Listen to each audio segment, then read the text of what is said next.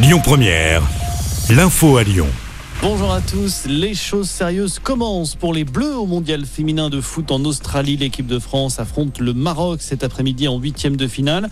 Après un premier tour maîtrisé, le sélectionneur tricolore Hervé Renard s'attend à un match beaucoup plus difficile, du même calibre que celui face au Brésil en phase de poule. Écoutez. Quand on se qualifie pour un huitième de finale, c'est qu'on a beaucoup de qualité. L'équipe du Maroc n'est pas là par hasard. Donc à nous de bien nous préparer avec une seule idée en tête euh, de se qualifier pour le prochain tour. C'est un match du calibre de celui qu'on a joué contre le Brésil.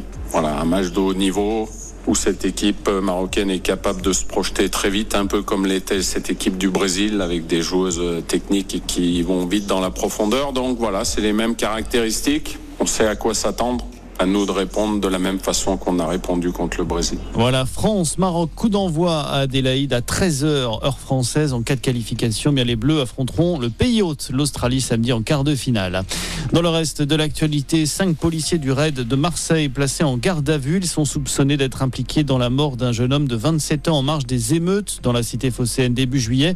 L'autopsie de la victime avait révélé une mort provoquée par un arrêt cardiaque à la suite d'un impact au niveau du thorax. Un résultat compatible avec le tir d'un projectile de type flashball. Coup dur pour votre portefeuille en plein chassé croisé des vacances. Le prix des carburants continue de flamber. Plus 11 centimes pour le litre de samplon 95, plus 14 centimes le litre de gazole.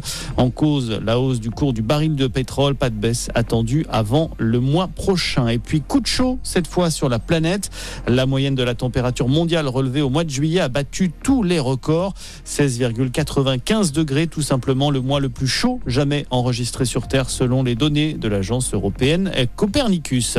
Voilà pour l'essentiel de l'actualité. C'est la fin de cette édition. Passez une excellente journée. Écoutez votre radio Lyon Première en direct sur l'application Lyon Première, lyonpremière.fr et bien sûr à Lyon sur 90.2 FM et en DAB+. Lyon Première